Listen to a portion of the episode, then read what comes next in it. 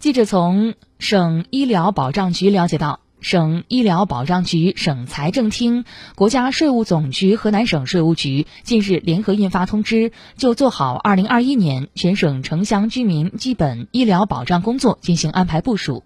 通知明确，2021年河南城乡居民医保人均财政补助标准新增三十元，达到每人每年五百八十元。居民医保个人缴费标准同步提升四十元，达到每人每年三百二十元。通知强调，进一步放开参加基本医疗保险的户籍限制。对于持居住证参加当地居民医保的，各级财政要按照当地居民相同标准给予补助。对居民医保在集中参保期内参保的，在职工医保中断缴三个月内参加医保的，以及新生儿等，不设待遇等待期。